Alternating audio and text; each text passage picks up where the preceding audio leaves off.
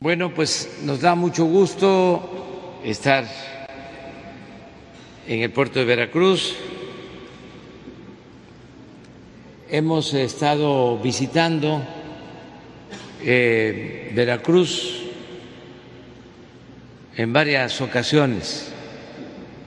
En dos meses hemos estado en seis, seis días en Veracruz por las conmemoraciones, estuvimos cuando los tratados de Córdoba, estuvimos también hace como dos meses aquí, llevamos a cabo una evaluación sobre seguridad. Estuvimos cuando el huracán, acabamos de estar también evaluando los apoyos a damnificados. Ayer, con la conmemoración de los 200 años de la Armada, y ahora de nuevo, aquí en Veracruz. Nos da muchísimo gusto estar en Veracruz, este puerto histórico tan importante en la vida pública de nuestro país. Vamos a informar sobre la situación de seguridad en Veracruz, es el tema, y terminando vamos a abrir para preguntas y respuestas. Le agradecemos mucho al gobernador, a Cutlagua García Jiménez, por su hospitalidad, por su apoyo y estamos muy contentos, repito, de estar aquí con nuestros paisanos y paisanas veracruzanas. Entonces, vamos con Cuitláhuac y luego el almirante Ojeda va a dar el informe sobre seguridad. Buenos días, presidente, a todos los miembros del gabinete, bienvenidos. Muchas gracias por todo el apoyo. Eh, primero, pues agradecer al gobierno federal, en especial al almirante José Rafael Ojeda Durán, secretario de Marina, que se haya escogido Veracruz como sede de estos 200 años. En verdad, el desfile majestuoso, eh, admirado por toda la gente de acá y pues es un orgullo más que Veracruz tiene, haya sido el testigo de muchos de los pasajes históricos en estas celebraciones que se dieron este año.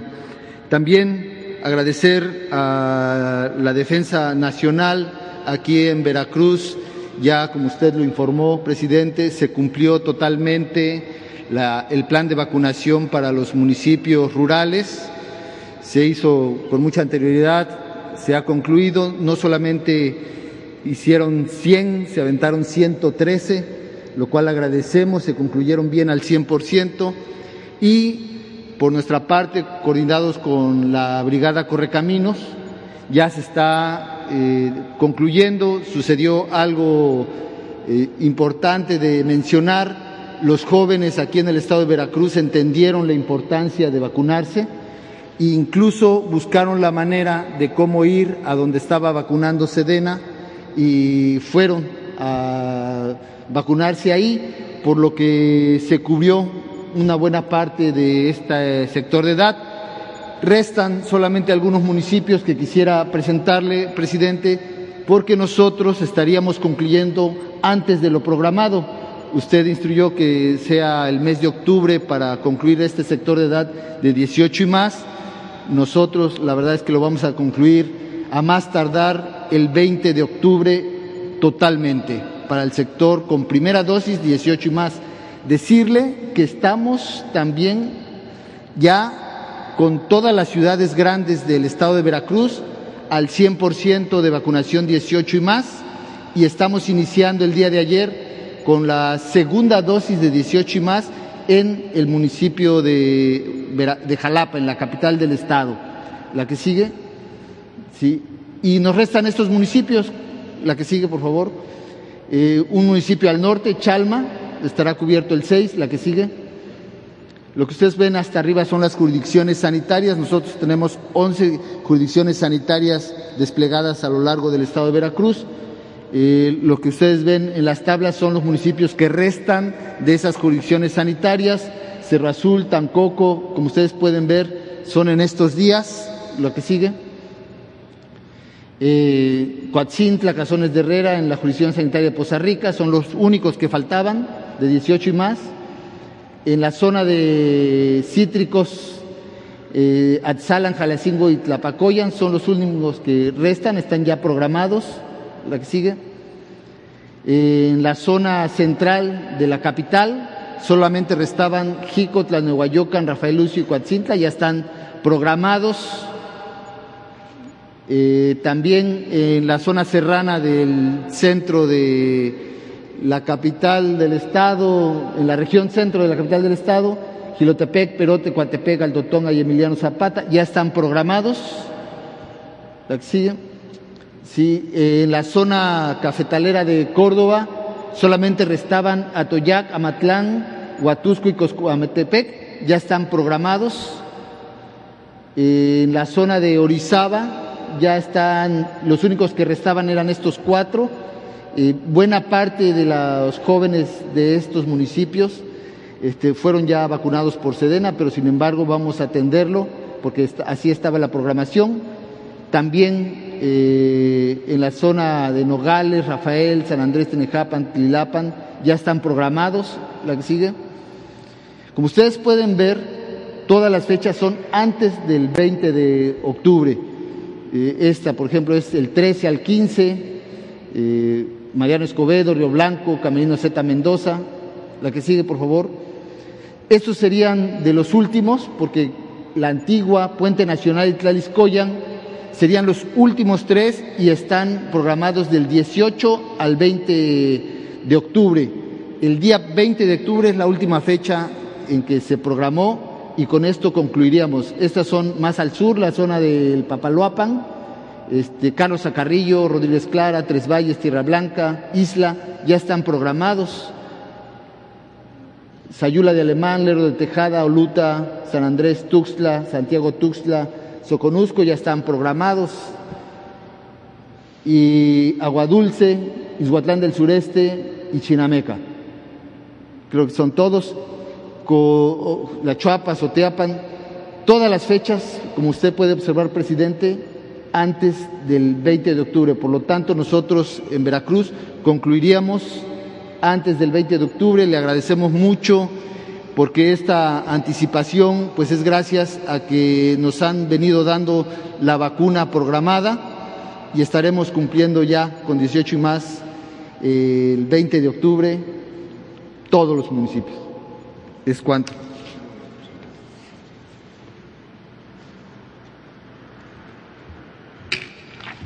Con su permiso, señor presidente, vamos a dar la situación de seguridad pública aquí en el Estado. Eh, Veracruz cuenta con 212 municipios, ocupa el onceavo lugar en cuestión territorial y tiene más, un poquito más de 8 millones de habitantes. Aquí en la gráfica podemos ver los municipios que tienen mayor número de habitantes aquí en el estado de Veracruz, desde luego el puerto, eh, Jalapa, Coatzacoalcos, Córdoba, Poza Rica, San Andrés Tuzcla y Papantla son los más eh, habitados aquí en el estado. En lo que se refiere a las incidencias delictivas de los eh, las situaciones que pasan aquí en el estado, vamos a ir viendo una por una. La que sigue, por favor. En lo que se refiere al secuestro, eh, es una, eh, una situación que aquí lo que podemos ver es que va a la baja últimamente en este año. La verdad aquí esto ha disminuido en comparación que tenemos ahí en el 2020 que pues, era un poco complicado aquí en el estado, sobre todo en Coatzacoalcos era el lugar donde más eh, secuestros existían y es una tendencia a la baja aquí con lo que podemos ver. En lo que se refiere a feminicidio, también es un delito eh, que se encuentra también con una tendencia a la baja. En lo que se refiere a extorsión, de acuerdo con los datos de esta gráfica, este delito se mantiene fluctuante en su número de incidencia, por lo que están implementándose estrategias para lograrlo contener, aunque es un delito que está yendo a la alta. En lo que se refiere a robo de transportistas, también es un delito que en el 2020 pues sí tuvo cierta relevancia en lo que va de este año, eh, las estrategias están ayudando a que este delito, aunque parezca la gráfica ahí que su tendencia va elevándose, pero últimamente en estos, digamos que en estos últimos meses la tendencia se puede decir que es a la baja. En lo que se refiere a robo de negocios, eh, en agosto del 21 se registraron 436 casos y también es un delito que va tendiendo a la baja. El robo transeúnte también es una, eh, aquí en, el, en agosto de este año se presentaron 229 casos, lo que representa una tendencia a la alta respecto al mes eh, del año anterior, aunque también lo que podemos ver en el último mes su tendencia pudiese ser a la baja. El robo de transporte es un delito que también lo podemos ver y ha ido aunque en este mes ha disminuido, pero es una tendencia a la alta. En lo que se refiere a homicidio doloso, eh, ocupa el 17 lugar a nivel nacional. En el agosto de este año se presentaron 92 casos y pues una considerable tendencia a la baja. Eh, lesiones dolosas, eh, se puede observar en la gráfica en los últimos cuatro meses se ha logrado disminuir esta incidencia y es un delito que lo tenemos a la baja. Robo a casa habitación, también eh, desde los cuatro meses anteriores, donde la tendencia, lo que podemos ver es que la tendencia es a la baja. En agosto se ha observado un aumento un poco considerable de 21 del, con respecto al, al este, el mes del el año pasado. En el mismo mes eh, tenemos cierta tendencia que este delito nos está yendo a la baja también. El homicidio doloso por entidad federativa en la presente administración al mes de agosto ocupa el octavo lugar con respecto a la media nacional y por cada 100.000 habitantes ocupa el lugar 17 con respecto a la media nacional, 44 casos con respecto a 68 de la media nacional. Los municipios con mayor incidencia, pues desde luego está Veracruz, está también eh, Jalapa, Coatzacoalcos, Córdoba y con lo que podemos ver aquí en la gráfica. La que sigue, por favor, Fuerza de Seguridad del Estado. Las Fuerzas de Seguridad del Estado tenemos 6.183 elementos que los tienen distribuidos en tres zonas, la zona norte, centro y sur eh, aquí lo que podemos ver que hay 24 delegaciones, tres cuarteles, eh, C4 tienen 7 y C5 1. Eh, y tránsito del, eh, público tenemos 64 y transportes públicos 19 con respecto a la, aquí la, los, los, elementos que se tienen de seguridad aquí en, efectivos, vamos a decirlo así, 3.424 están en las delegaciones y en total de todos estos elementos que están aquí en el Estado, tenemos una policía de brigada de la Policía Naval con 487 elementos, todos concentrados aquí en el puerto de Veracruz. Las fuerzas de seguridad de la Federación aquí en el Estado la Secretaría de Marina eh, operativamente tenemos 6.710 elementos, la Secretaría de la Defensa Nacional 6.288, la Guardia Nacional 3.334 y la Policía Estatal 3.651 con un total de 19.983 elementos distribuidos. La Guardia Nacional tiene una coordinadora estatal 15 coordinadores regionales y un batallón de seguridad de carreteras e instalaciones. La que sigue, por favor. En lo que se refiere a construcción de compañías de la Guardia Nacional, cuatro que se hicieron en el 2020, siete proyectados para este año, ya tres fueron concluidas y dentro del 22 y 23 se tienen proyectados 20 cuarteles de la Guardia Nacional. Vamos a tener aquí en el Estado 31 cuarteles de la Guardia Nacional. En lo que se refiere a aseguramientos aquí en el Estado, lo que podemos ver, pues diferentes tipos de drogas, eh, marihuana 400, 821 kilogramos, cocaína 527, eh, heroína nada más ha habido un decomiso de un solo decomiso y también tenemos eh, detenidos en lo que va de, de, diciembre a la fecha aquí en el estado 3.718 personas, vehículos terrestres detenidos 3.717 y así sigue la numeraria en lo que se refiere a aseguramientos. En sistema penitenciario, aquí en el estado tenemos 17 penales, 17 cerezos y siete de ellos tienen cierta sobrepoblación. En total aquí la población actual de reclusos son 7.029 y la capacidad es 7.300. Ya se va a hacer un reordenamiento de esos siete cerezos que tienen cierta sobrepoblación. Y además aquí en el estado se cuenta con un centro federal localizado en Villaldana, Veracruz. En lo que se refiere al corredor interoceánico del istmo de Tehuantepec, aquí en el estado de Veracruz, eh, se ha incrementado el número de elementos para darle la seguridad a ese corredor transísmico. Eh, por ejemplo, el batallón de infantería de marina que tenemos aquí, el número 9, eh, su capacidad se incrementó a, un, un 273%. Igualmente, la unidad de protección portuaria en Coatzacoalcos el incremento de personal fue de un 157% en lo que va de, esta, de este año. Eh, aquí, como podemos ver, en lo que se refiere a delitos en el puerto, en Coatzacoalcos, en la región Cozoleacaque, etcétera, aquí en Coatzacoalcos, en efecto, hay una tendencia a la alta de ciertos delitos por lo cual se tuvo que implementar una, digamos que una operativo especial ahí en lo que es en Coatzacoalcos. Eh, lo que es en robo de hidrocarburos, eh, tomas clandestinas se han localizado 51 aquí en el estado y lo que va de aseguramientos se han eh, decomisado 31 vehículos, 276 mil litros de combustible, predio 5 y se han detenido a 28 personas. En lo que se refiere a programas sociales, aquí en el Estado existen 14 programas sociales y eh, eh, la cuestión aquí de los beneficiarios son arriba de 2 millones de personas. En lo que se refiere al Banco de Bienestar, aquí se han construido 235 sucursales.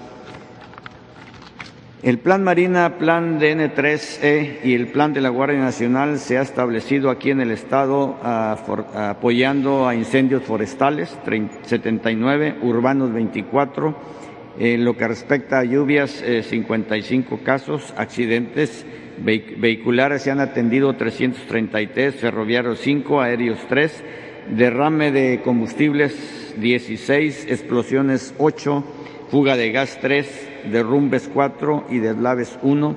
Aquí se cuentan con 7.483 personas que han intervenido, con 572 vehículos y 8 embarcaciones.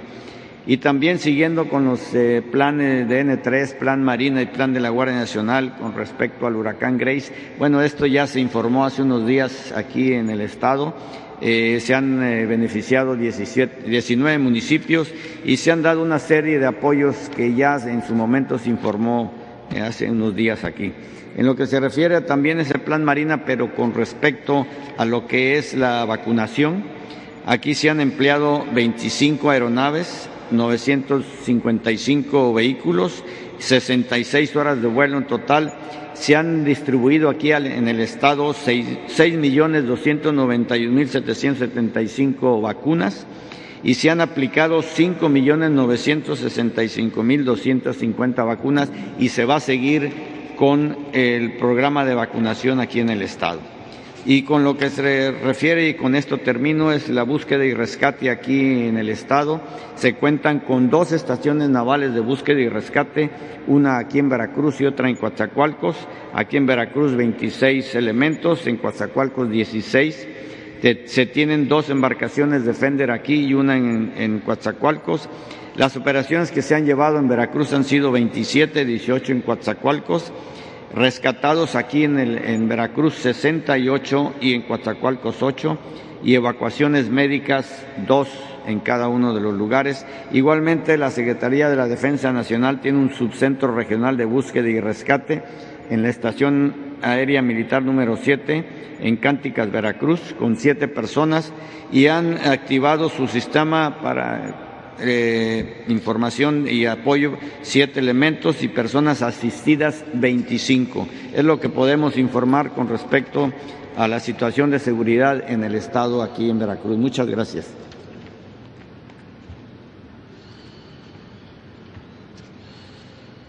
Bueno, pues este, si les parece, comenzamos.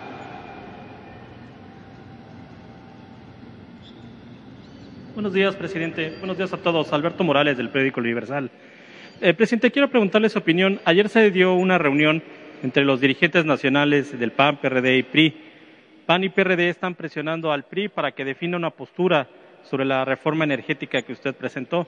Preguntarle si le pediría al PRI que no se deje presionar por los otros partidos. Pues este, cada quien tiene que asumir su postura y es eh, momento de una definición o es eh, otra oportunidad para eh, definirnos. Si estamos porque se conserven como empresas públicas Pemex y la Comisión Federal de Electricidad o queremos desaparecerlas como se ha eh, intentado sobre el periodo, en todo lo que fue el periodo neoliberal, para que el mercado de las gasolinas de la energía eléctrica quede en manos de particulares, de empresas, sobre todo extranjeras. Es una definición. Entonces, nosotros consideramos que lo que más le conviene al país es que se conserven estas dos empresas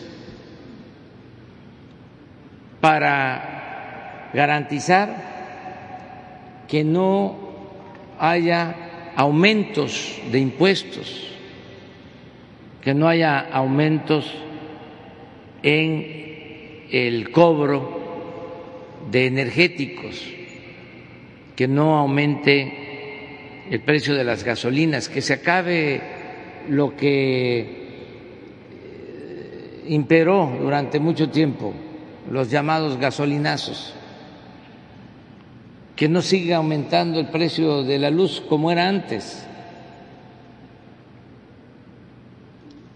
Entonces, nosotros pensamos que lo que más conviene es fortalecer a Pemex, fortalecer a la Comisión Federal de Electricidad, desde luego limpiando a Pemex y a la Comisión Federal de Electricidad de corrupción, pero no dándole el mismo trato y a veces hasta ninguneando a Pemex y a la Comisión Federal para darle eh, mayor eh, oportunidad en el mercado a empresas como Shell, empresas extranjeras, o Iberdrola, empresa española, que eh, se introdujo durante el periodo neoliberal y empezó a monopolizar todo lo relacionado con la producción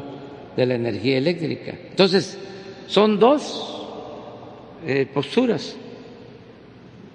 Si el PRI decide continuar apoyando la privatización, como lo hicieron desde el gobierno de Salinas, porque ahí eh, se toma la decisión de apostar a poner los bienes del pueblo y de la nación al mercado, a llevar a cabo la transferencia de empresas públicas, convertirlas en empresas privadas, por eso es privatizar.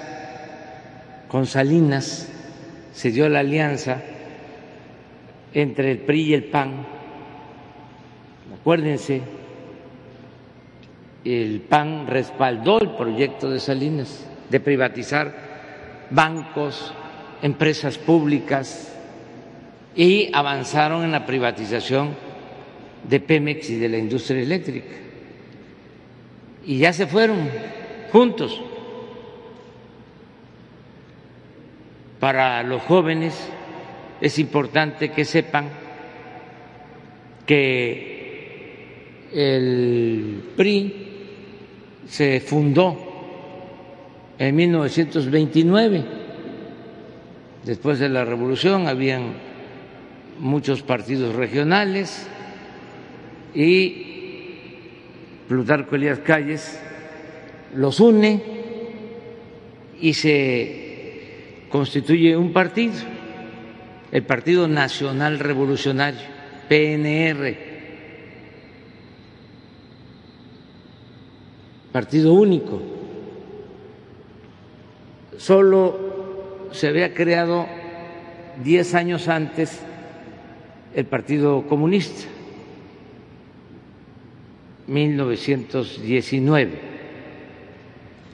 y el el antecedente del PRI, el PNR, en 1929. Luego el PRI o el PNR de entonces se transforma en Partido de la Revolución Mexicana, 1938, cuando era presidente Lázaro Cárdenas del Río. 1938 porque tiene que ver mucho el tiempo. Política es tiempo. Ese año es el año de la expropiación petrolera. Al año siguiente, 1939, se funda el PAN. ¿Por qué un año después de la expropiación petrolera? Porque a los conservadores de entonces no les gustó la política popular y patriótica del general Cárdenas y fundaron el Partido de Acción Nacional.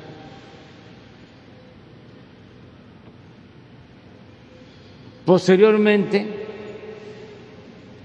el Partido de la Revolución Mexicana se convierte en PRI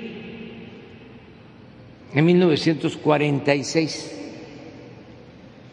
y desde entonces se conoce como PRI. Sin embargo, con Salinas y eh, con la nueva política neoliberal orientada a privatizar, a transferir bienes públicos de la nación a particulares, porque eso es el neoliberalismo, que es en esencia neoporfirismo, porque fue la misma política que se aplicó durante el periodo porfirista. Acuérdense que Porfirio Díaz entregó el petróleo a empresas extranjeras. Porfirio Díaz entregó las tierras, las aguas, los ferrocarriles, las minas. Entonces, cuando se habla de neoliberalismo, para nosotros el antecedente es el porfiriato, por eso hablamos que es neoporfirismo. Entonces, este modelo adquiere su auge en la época de Salinas, que es cuando entrega todas las empresas públicas que ustedes ya conocen a particulares, todos los bancos, y esa política es respaldada por el PAN, aunque se pelean. Y dicen, este, no fue eh, que yo me adherí a tu política, dicen los panistas, es que esa era mi política. Y tú la aceptaste. El caso es que coinciden y yo sostengo que con Salinas en el 88 surge el PRIAN. Y ya conocen ustedes la historia. Se van juntos en todo. Aprueban el FOBAPROA juntos. ¿Qué fue el FOBAPROA? Pues fue convertir las deudas privadas de unos cuantos, de los de arriba, en deuda pública y todas las reformas a la Constitución que se hicieron desde Salinas hasta finales del 2018, todas, hasta el llamado Pacto por México, se votaron en el Congreso por el PRI y por el PAN. Todas. Porque se ajustó el marco jurídico, la Constitución, a la política neoliberal de despojo, de pillaje, que empobreció al pueblo.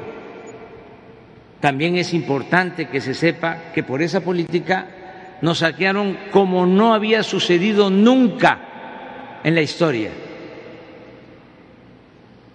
No se puede comparar el saqueo colonial de tres siglos se quedó corto con relación al saqueo que se llevó a cabo en tres décadas de la aplicación de la política neoliberal. Ahora, por eso es muy buena tu pregunta, nosotros queremos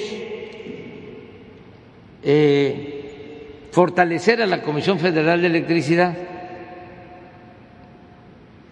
que no se destruya la Comisión Federal de Electricidad, porque el plan era darle toda la preferencia a las empresas privadas, al grado de que cerraron plantas de la Comisión Federal de Electricidad las dejaban que se convirtieran en chatarra. Lo que hicieron con la industria petroquímica.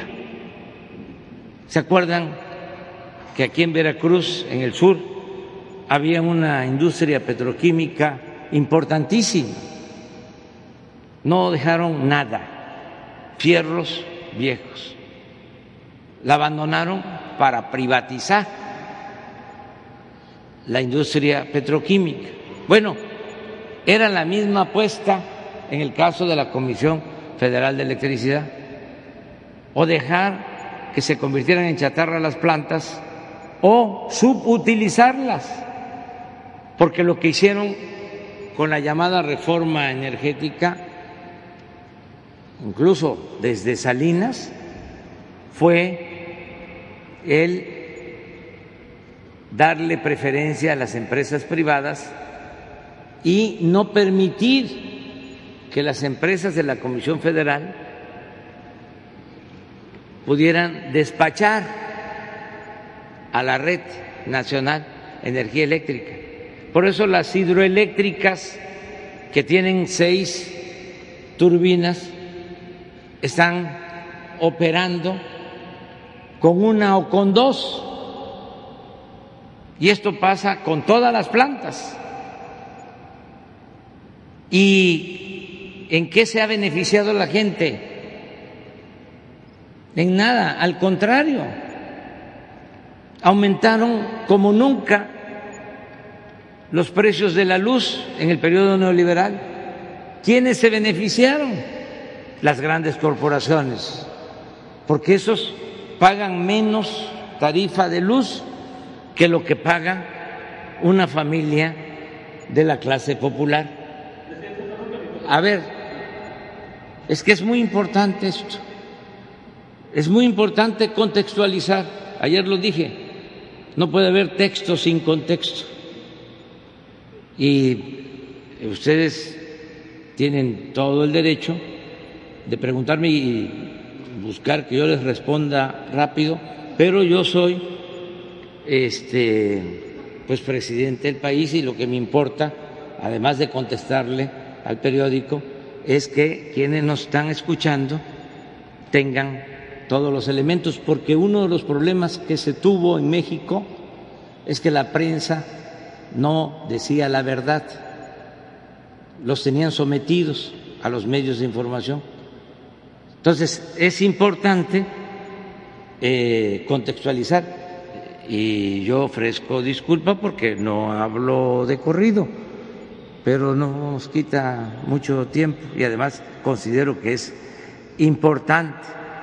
De modo que ahora que presentamos la iniciativa para fortalecer a la Comisión Federal de Electricidad, pues el PRI tiene una oportunidad para definirse. ¿Va a seguir con el salinismo como política o va a retomar el camino de el presidente Cárdenas, del presidente Adolfo López Mateos, el camino que trazaron estos dos grandes presidentes de México. Entonces sí es un momento de nuevo definitorio.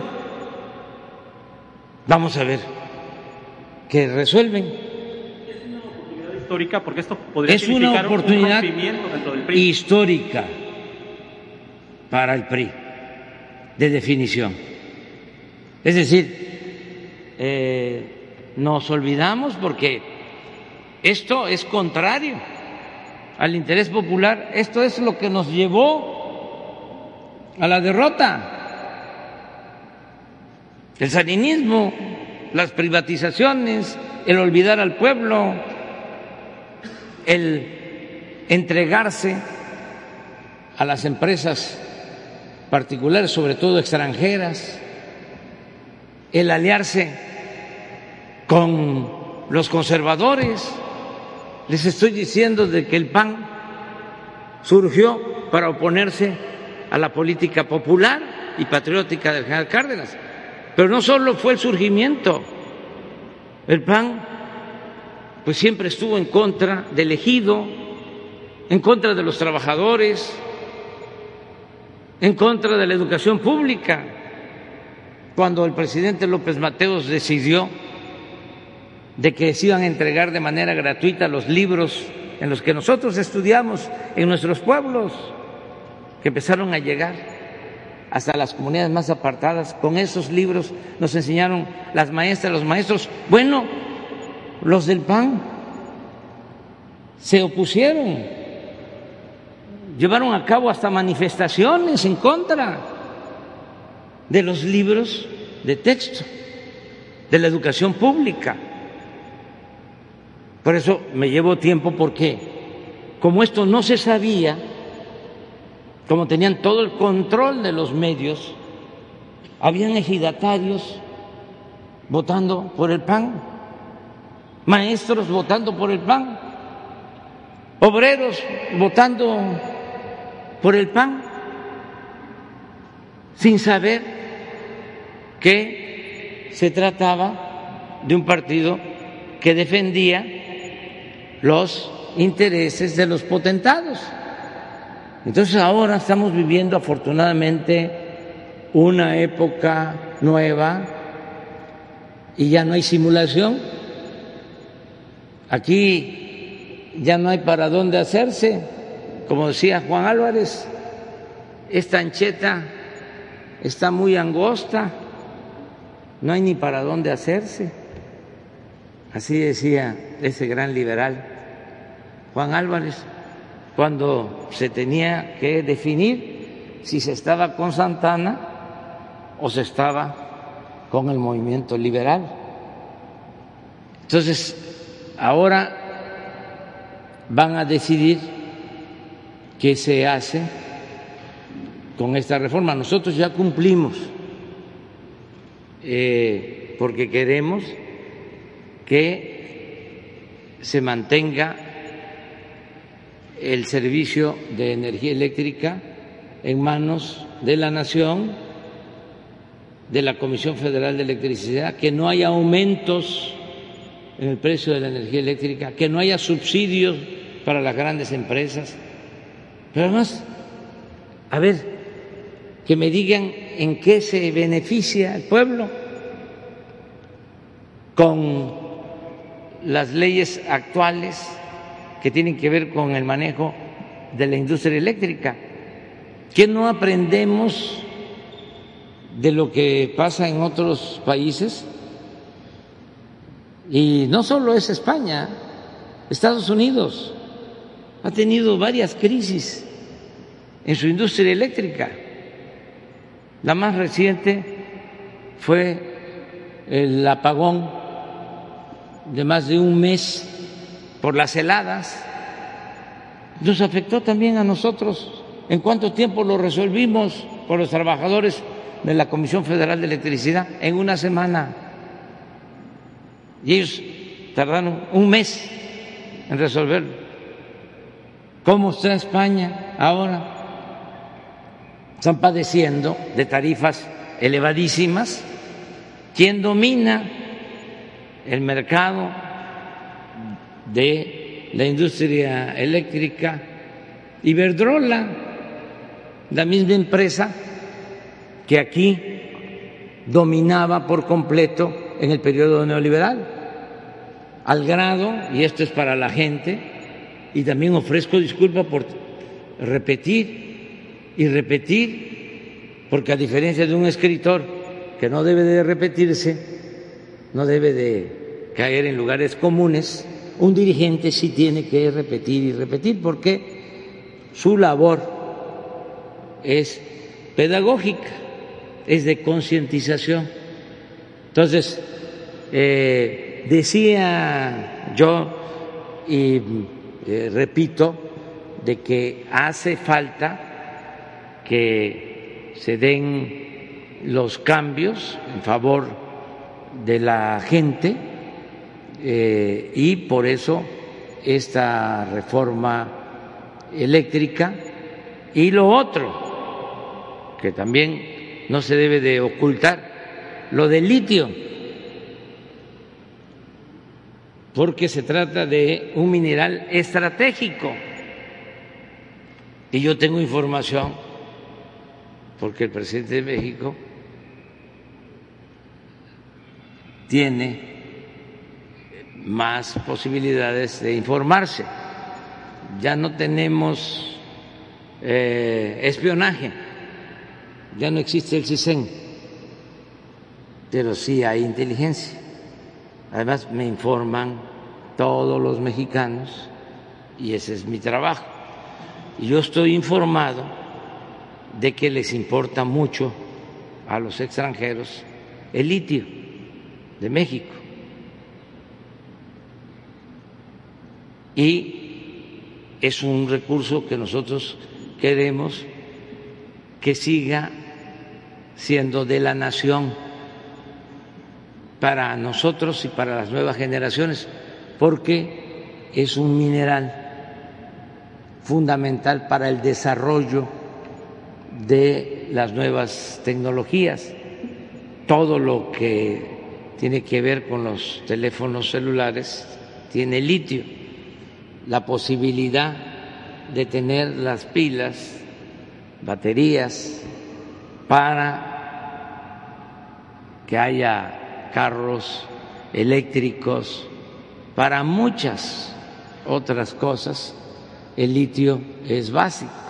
Entonces, también en esa iniciativa, ahí va el que el litio sea de la nación, que no se ponga al mercado, que no se privatice. Son los dos temas.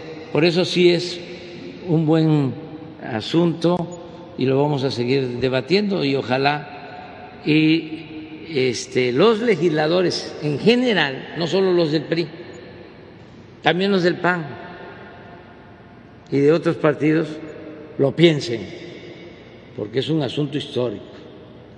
Presidente, eh, la segunda pregunta es, eh, ayer senadores de oposición comentaban que ellos garantizaban una buena sesión para la entrega de la medalla Belisario Domínguez para que usted pudiera acudir al Senado, saber si se mantiene en su palabra de, pues, no, asistir y también, si me lo permite, preguntarle al canciller eh, Marcelo Ebrard tengo entendido que este viernes se va a llevar a cabo la reunión de alto nivel con el gobierno de Estados Unidos en materia de seguridad. Si nos podría adelantar un poco eh, los temas o la agenda. Sí, en lo que corresponde a la asistencia al Senado, ya fijé mi postura. Creo que fue muy merecido otorgar la medalla Belisario Domínguez a la maestra Ifigenia Martínez. Es una mujer extraordinaria Mm, no quiero hablar de su edad, porque es de mal gusto hablar de la edad de las personas y más cuando se trata de este, damas que uno quiere tanto. Eh, pero es una mujer llena de vigor, de entusiasmo es admirable y tiene una historia importantísima. Fue directora de la Escuela de Economía allá por el 68 del siglo pasado, en el mejor tiempo de la Escuela de Economía de la UNAM, porque también este, la Escuela de Economía de la UNAM la revolcaron con la política neoliberal. Pero en los mejores tiempos la maestra fue la directora. Y fue de las iniciadoras de los estudios sobre desigualdad social en México. De modo que como profesional es de primera, una economista muy reconocida por todos, este, de, todas las tendencias políticas, se le reconoce a la maestra Ifigenia. Pero además, por si fuese poco, fue fundadora de la corriente democrática que se creó con el licenciado Porfirio Muñoz Ledo con el Geo Cárdenas para iniciar esta nueva etapa en la vida pública del país. Está como legisladora siempre, ha estado activa y en lo personal la quiero mucho, la estimo, le tengo afecto y me da pues este tristeza no poder acompañarla. Estuve cuando se entregó la medalla, aunque ella no participó porque está enfermita, doña Rosario Ibarra, que también es otra mujer única, excepcional, de primera. Entonces sí estuve, pero ahora eh, una legisladora eh, dio a conocer de que me iban a enfrentar y es una situación muy eh, bochornosa porque cuando se trata de protestas de mujeres uno tiene que ser mucho más respetuoso, muchísimo más respetuoso. Y no tiene caso,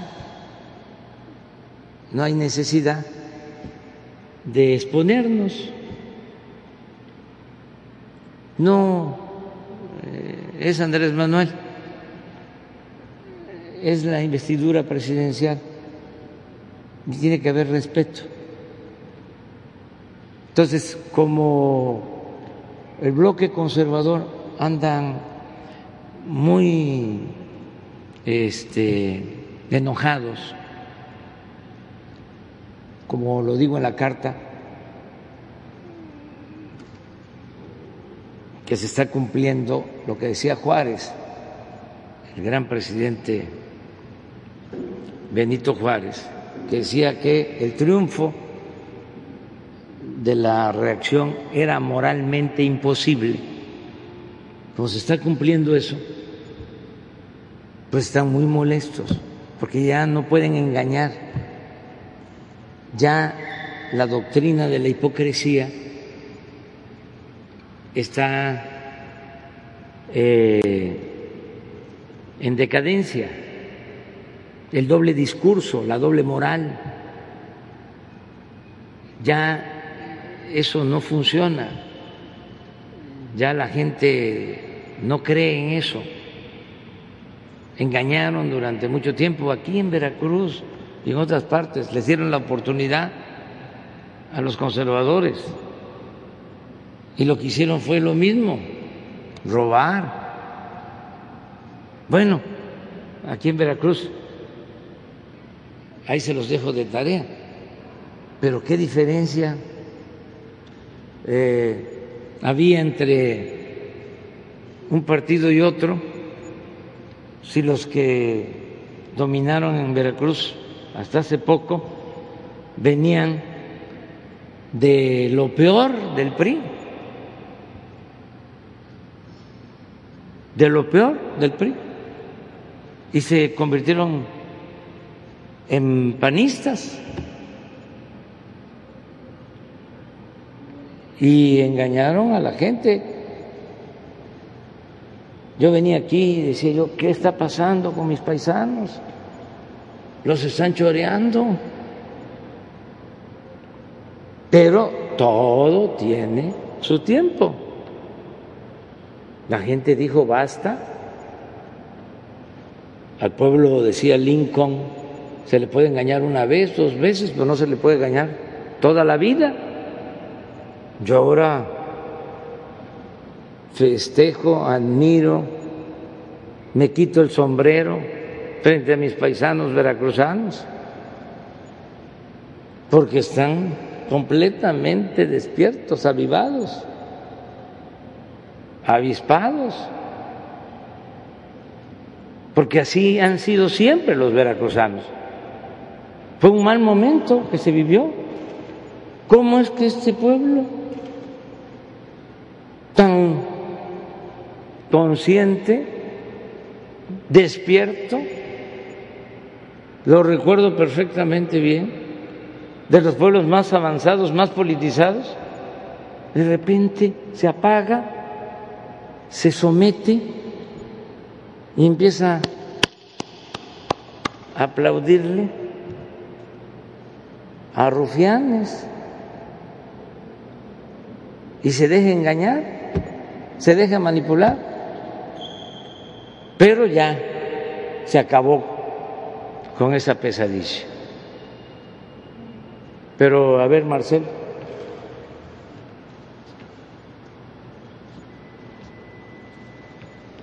Con su permiso, señor presidente. Señor gobernador, compañera, compañeros secretarios, Brevemente, eh, Han transcurrido diez meses del inicio de trabajos con la administración del presidente Biden y el señor presidente López Obrador nos encomendó que se fuera edificando, construyendo una buena relación entre las dos administraciones, entre los dos gobiernos. Eh, se llevó a cabo, como ustedes recordarán, recién el diálogo económico de alto nivel, porque esa es la prioridad de México, es en torno a desarrollo, inversiones, cadenas de valor. Eh, ese diálogo se llevó a cabo en Washington, D.C. Eh, coordina este diálogo y también lo hará en materia de seguridad mi homólogo, el secretario de Estado, Anthony Blinken. Lo que sigue con el diálogo económico es eh, principios de noviembre. Se tienen que entregar los primeros resultados a consideración de los secretarios. En el caso de ese diálogo, tiene una participación destacadísima la secretaria de Economía, Tatiana Cloutier, porque encabeza estos diálogos, su contenido, sus objetivos y sus planteamientos. Igualmente la Secretaría de Hacienda y Crédito Público. Bueno, en materia de seguridad, nos ha tomado estos diez meses llegar a algo que nos instruyó el señor presidente, que es, tiene que haber una nueva etapa, dejar atrás la iniciativa Mérida, que es asistencialista, está basada en otra estrategia de seguridad totalmente distinta a la que hoy se está implementando y por ende se tiene que trabajar con los Estados Unidos para lograr esta nueva etapa. ¿Basada en qué? En un entendimiento. A diferencia de la iniciativa Mérida, México no está pidiendo esto. No fue a tocar la puerta para decir necesito asistencia, necesito esto, necesito lo otro, necesito que tú me apoyes. No. Tenemos que trabajar en materia de seguridad, pero es un entendimiento simétrico, respetuoso. Y eso es lo que hemos venido construyendo. Entonces, el día viernes estarán en México mi homólogo, el secretario Anthony Blinken, estará el titular de DHS, el secretario Mallorcas, y estará el fiscal general de los Estados Unidos. Habrá una reunión que amablemente el señor presidente va a encabezar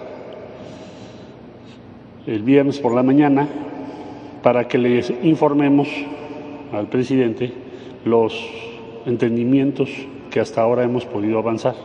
México presentó 10 prioridades, ya el Gabinete de Seguridad, me imagino, más adelante dará cuenta de ese detalle, de esos 10 puntos que presentó. En esencia, reducir homicidios y más que pensar en lo que se pensaba antes, pues pedir que haya reciprocidad en materia de control del tráfico de armas, que haya reciprocidad en las asistencias jurídicas, que haya reciprocidad en materia de extradiciones y así sucesivamente. Entonces, el viernes va a haber esa reunión y después habrá una reunión con el fiscal general de la República y habrá también en la Cancillería un diálogo con eh, los diferentes secretarios que vienen en ese diálogo participarán quienes integran el Gabinete de Seguridad de México y finalmente daremos a conocer los avances logrados hasta el día viernes. Este primer diálogo de seguridad de alto nivel tendrá verificativo entonces el día viernes.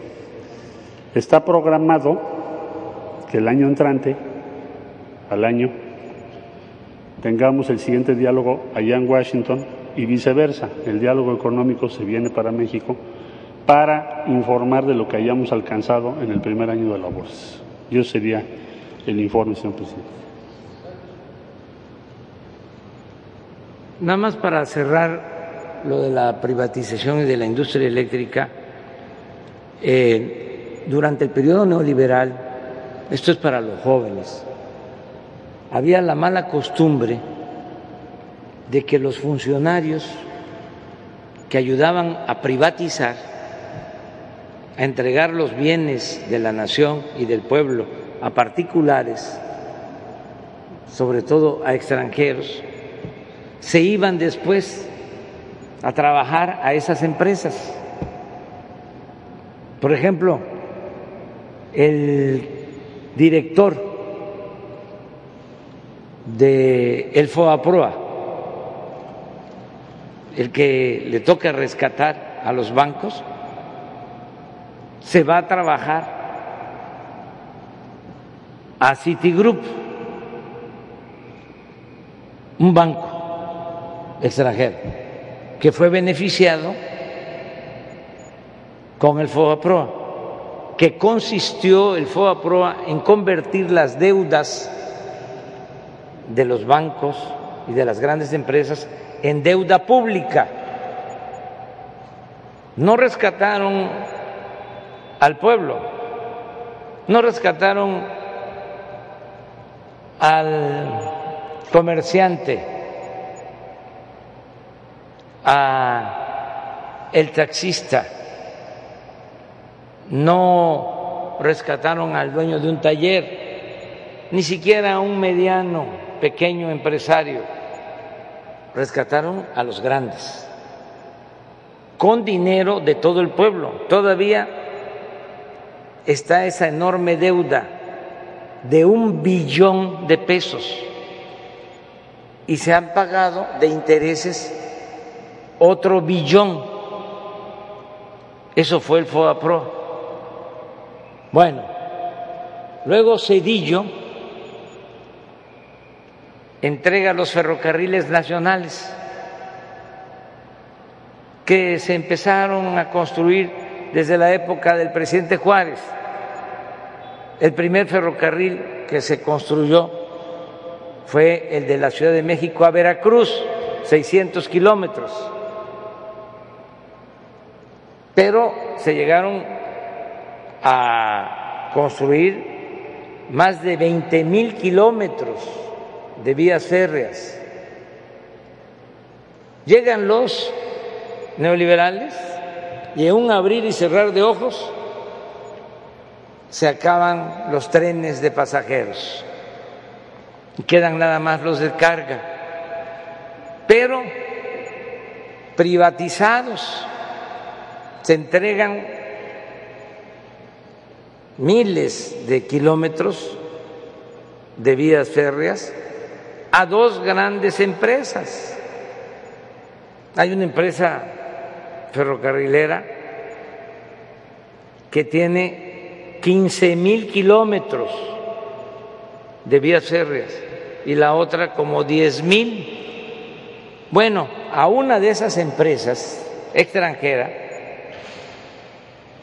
se fue a trabajar Ernesto Cedillo. Él termina su gobierno durante su mandato privatiza los ferrocarriles y cuando termina se va a trabajar de empleado de esa empresa extranjera. Lo mismo pasa con Iberdrola. Empiezan a recibir concesiones y esta empresa española de la industria eléctrica se lleva a trabajar primero a la secretaria de Energía del gobierno, primero, y luego se lleva a trabajar de consejero de Iberdrola a Felipe Calderón. Cuando termina su gobierno, se va Felipe Calderón de presidente del Consejo o de miembro del Consejo de Iberdrola. Eso es lo que ha significado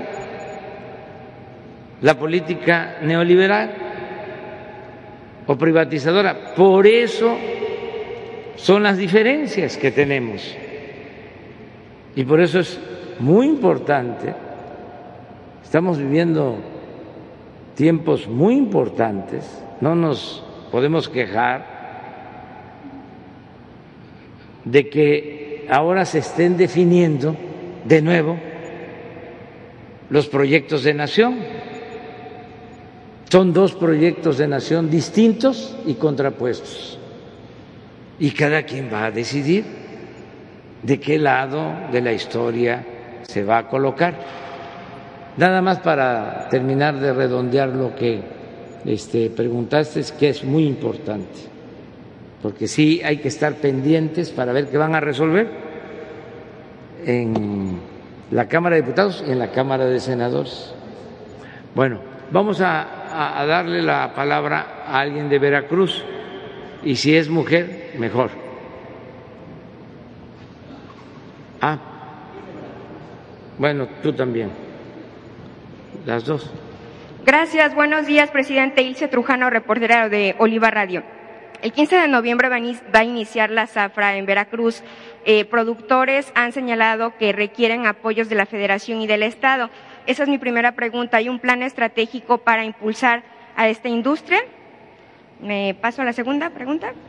Bueno, la primera, este, si ustedes se han dado cuenta, aquí en Veracruz, que es donde hay más ingenios azucareros de todo el país, no hemos tenido en el tiempo que llevamos en el gobierno, afortunadamente, conflictos cañeros. sí lo notan, ¿verdad? O lo destaco para que se advierta. Antes habían muchos problemas. ¿Por qué ahora no hemos tenido tanto problema? Porque conseguimos, por las buenas relaciones que tenemos con el gobierno de Estados Unidos, un acuerdo para que se compre más azúcar en Estados Unidos, para que podamos exportar más. Y esto ha eh, permitido un mejor precio. Y con esto se ayuda a los productores y desde luego a los trabajadores, porque un ingenio es un centro de trabajo muy importante, porque cuando a un ingenio le va bien, pues le va bien al productor, le va bien al trabajador, le va bien al comerciante, al transportista, al mecánico. Cuando un ingenio se cierra, pues es desolación, es crisis. Entonces, afortunadamente vamos bien. De todas formas, vamos a seguir ayudando, vamos a seguir apoyando, porque lo que decidimos es garantizar mercado, primero. Y segundo, ya también estamos entregando apoyos directos afectadas por el huracán, eh, ¿habría alguna acción inmediata para que puedan echar a andar? En el este caso de los cañeros, eh, estamos ayudando, entregándoles un apoyo. Eh, antes no los tomaban en cuenta. Lo que era antes el Procampo no incluía a los cañeros. Ahora el programa Producción para el Bienestar incluye a los cañeros y se les va a seguir ayudando en todo. Gracias. Mi segunda pregunta va respecto al proceso de descentralización. Eh, va, bueno, detenido, ¿no? Este proceso aquí en Veracruz está con agua y todavía no está esta transición al 100%. ¿Qué, qué avance puede dar respecto al tema? Muchas gracias. Este, a cumplirse con ese compromiso de descentralizar y aquí en Veracruz va a estar en efecto con agua. Este, no hemos podido eh, cumplir porque se presentó lo de la pandemia y esto nos eh, impidió llevar a cabo los cambios, pero es un compromiso que tengo, este, ahora sí que es una asignatura pendiente y sí se va a cumplir, estamos en eso, sí va a estar con agua en Veracruz. Gracias. A ver, de una vez la compañera. Y luego un compañero, tú eres Veracruz también, y luego un, compañero de México. O si, si los compañeros de México son solidarios, le damos a los de Veracruz. Gracias, presidente. Claudia Montero, del Calor Político. Hay una organización civil que le hace una petición para que pueda intervenir eh, con respecto a la situación de la Torre Centro aquí en el puerto de Veracruz, a la cual usted hizo un llamado ya desde hace algunos meses. Hasta el momento hay un amparo que está permitiendo que siga la edificación de, este, eh, de esta construcción por tanto, hay preocupación de esta eh, organización y por ello le piden de manera directa que se puede intervenir al respecto, dado que incluso eh, señalan que el juez que emitió este amparo pues es familiar de uno de los accionistas. Esto he mencionado por el propio gobernador. Bueno, vamos a apoyar, porque en efecto eh,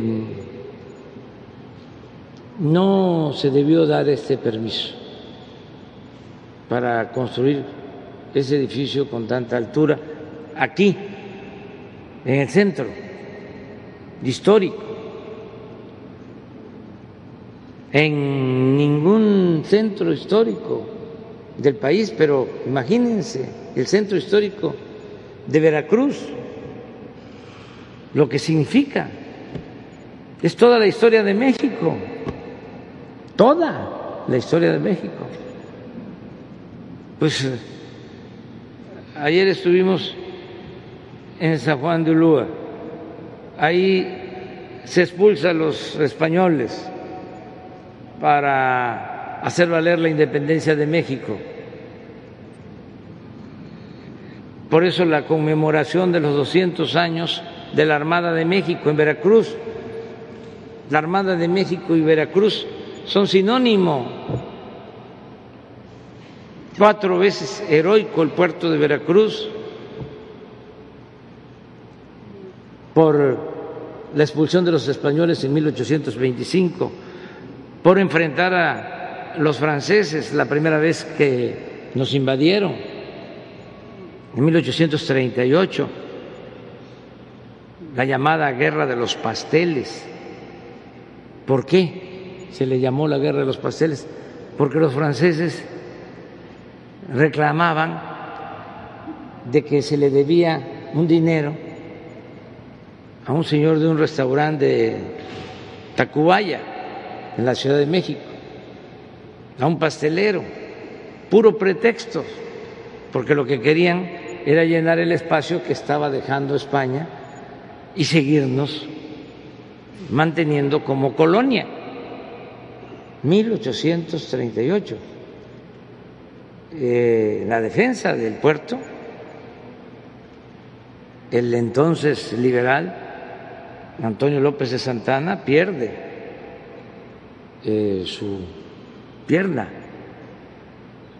Y a partir de ahí este, tienen que pues ponerle una pierna, una pata de palo, el 38 Luego el 47,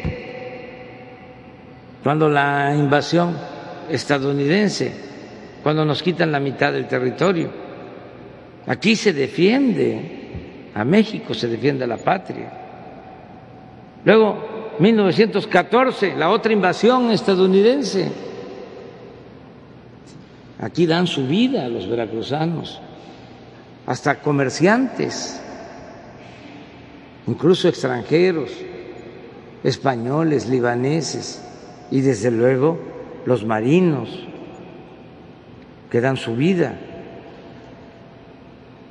Pero aquí estamos hablando cuatro veces heroica, pero no se contempla de que aquí estuvo preso Benito Juárez, 1800 53 por enfrentar la dictadura santanista, la tiranía de Santana. Y aquí, seis años después, Juárez eh, concluye la promulgación de las leyes de reforma aquí en Veracruz. Cuando está acosado en el centro, que hasta lo querían asesinar. ¿Se acuerdan aquello de que los valientes no asesinan? Que lo salvó Guillermo Prieto porque lo querían eh, asesinar en Guadalajara y de ahí se va a Colima y se embarca y se viene aquí a Veracruz y aquí se establece la República. Luego, aquí también es la sede del gobierno constitucionalista. Aquí Venustiano Carranza dicta dos leyes importantísimas. Una para la abolición de la esclavitud, porque aunque parezca increíble, había esclavitud todavía en 1914.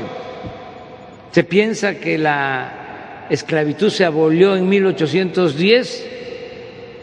No. Miguel Hidalgo proclamó la abolición de la esclavitud y también decretó su abolición y lo hizo después Morelos y luego lo hizo después Vicente Guerrero, pero en la realidad se mantuvo la esclavitud y es hasta 1914 que eh, Venustiano Carranza empieza a emitir decretos para que quedaran libres los peones de las haciendas. Y aquí en Veracruz también se aprueba la, la ley agraria del 6 de enero de 1916 que es el antecedente del artículo 27 para entregar la tierra a los campesinos. Entonces, ¿cuánta historia hay aquí? Y de repente estos que ni saben la importancia de la historia de Veracruz, porque además querían este, que desapareciera la historia, nada más piensan en el negocio y hacer un edificio que afecta, ¿sí? Pues toda la arquitectura eh, colonial y también porfirista. Se le da permiso por influyentismo a una empresa para que haga ese edificio este, feo, horrendo. Este, y ahora con acciones leguleyas quieren seguirlo, quieren continuarlo, ojalá y los jueces, y hago un llamado respetuoso al Poder Judicial para que estén pendientes. ¿Cómo van a hacer una torre? Imagínense este, entran los barcos o se está en el malecón y lo primero que se ve es ese adefesio. Y el faro, que lo construyó Porfirio Díaz, y el malecón que lo construyó Porfirio Díaz, y eh, la fortaleza de San Juan de Ulúa de la época colonial, eso se, eh, no este, tiene ninguna importancia. No, hay que cuidar nuestro patrimonio histórico, cultural. El que no sabe de dónde viene no va a saber nunca hacia dónde va y ya no es un asunto de nosotros, es algo que tiene que ver con las nuevas generaciones, con nuestros hijos, nuestros nietos. Ya nosotros vamos de salida. Ayer tomamos una decisión que la quiero también informar a los veracruzanos. Vamos a restaurar todo, el fuerte, todo, eh, el castillo, cárcel, que lo fue en su momento, de San Juan de Ulúa. Hago ese compromiso y lo va a hacer la Secretaría de Marina. Vamos a hablar con el INA para que ellos ayuden en toda la reconstrucción, pero la Secretaría de Marina se va a hacer cargo para eh, reconstruir el eh, castillo, el fuerte de San Juan de Ulúa, por toda la historia. Es algo bellísimo que está en el abandono, además es toda la historia, no solo fue Juárez, ahí estuvieron presos revolucionarios veracruzanos que fueron precursores de la revolución, desde antes de que Madero convocara al pueblo a tomar las armas, ya los veracruzanos de Acayucan, Santanón y otros ya estaban luchando por la justicia y los agarraron y los encerraron, no a Santanón, pero sí a otros, San Juan de Ulúa, aquí estuvieron revolucionarios que traían del norte los líderes de la huelga de Cananea, los trajeron para acá eh, y salieron cinco años después, cuando triunfa la revolución maderista, eh, Diegues y otros estuvieron presos, presos acá eh, en San Juan de Ulúa. Entonces, tenemos que recordar eso y mantener nuestra memoria histórica. Pero sí lo vamos a hacer. Y le pido, sí, por favor. El, el edificio de torre que está aquí cerca eh, está en la completa ilegalidad. Lograron permisos del nivel municipal con documentos que no sustentaban completamente ni por la parte de protección civil ni por la parte de medio ambiente. Eh, se hizo la clausura, como ustedes saben, de ambas partes, promovieron un amparo. Resulta que uno de los inversionistas es familiar del juez que, con el que recurren al amparo. En unas acciones se excusa el juez por la relación familiar, pero en otras no. También este, actúa y les conceden un amparo provisional, bueno, lo que se conoce como eh, el amparo provisional de fondo, todavía no, se va a litigar, pero sí quiero remarcar eso, que está en la completa ilegalidad. Lamentablemente, eh, por argucias, convencieron a un juez de que les otorgara ese, ese amparo provisional eh, creemos que no van a salir adelante, que sí se va a actuar. Qué bueno que hay una expresión por parte del Ejecutivo Federal de exhorto a los jueces a que no lo permitan, porque hay un detalle importante. Si algo llega a pasar con respecto a la protección civil, ahí los jueces tendrán que ser los responsables, los que le otorgaron ese amparo provisional, porque están en la completa ilegalidad. Si algo pasa con respecto a protección civil en ese edificio, ellos tendrán que ser los responsables, porque no es posible que hayan actuado de esa manera, este, en contubernio, a todas luces, cuando no existe ya ningún documento que ampare la construcción en materia ni de medio ambiente ni de protección civil.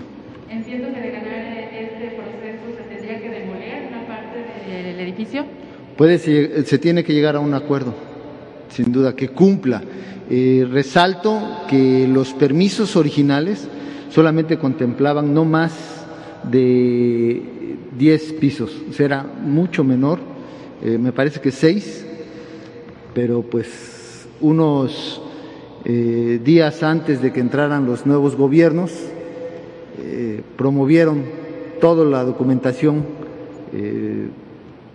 para que consiguieran otros, los demás permisos. Ahora que se ha hecho una revisión exhaustiva, se dio cuenta de que realmente eh, torcieron ahí la documentación para que pudieran otorgar esos permisos a nivel municipal. No los cuentan ya, con al menos de parte del Estado, ni de protección civil, ni de medio ambiente. Nada más aclarar que dije Diegues y es Esteban Vázquez. Eh, Esteban eh, Calderón, el dirigente que estuvo aquí eh, preso.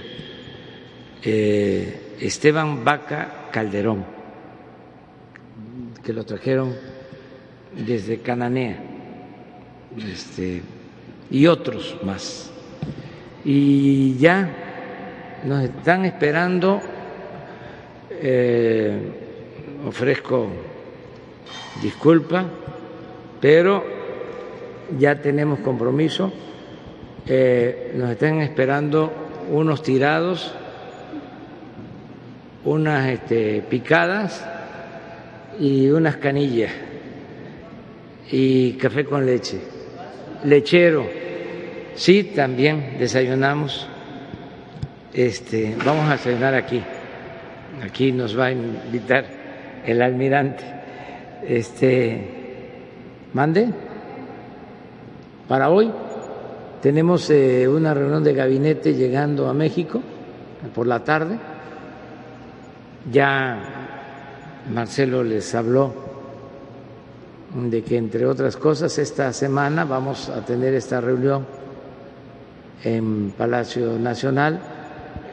Voy a estar yo en la mañana del viernes y luego salimos a una gira, terminando esta reunión con eh, el grupo de funcionarios de Estados Unidos que van a quedarse trabajando con el equipo de México. Eh, la reunión la tengo en la mañana como a las nueve de la mañana, terminando la conferencia, tenemos esa reunión, es desayuno, reunión desayuno con los funcionarios que vienen de Estados Unidos, desde luego el embajador de Estados Unidos en México, que ha estado muy activo buscando que lleguemos a acuerdos en materia de cooperación para el desarrollo. Entonces va a ser muy buena eh, reunión entre eh, funcionarios de México y de Estados Unidos. Y terminando, vamos a una gira a Michoacán, vamos a estar también en Jalisco y vamos a estar en La Laguna este fin de semana. O sea, este, Michoacán, Jalisco, y eh, Durango, pero es La Laguna, es Lerdo. O sea que vamos a estar Gómez Palacio y Torreón. Es una gira que vamos a llevar a cabo. Muchas gracias, que la pasen bien también ustedes.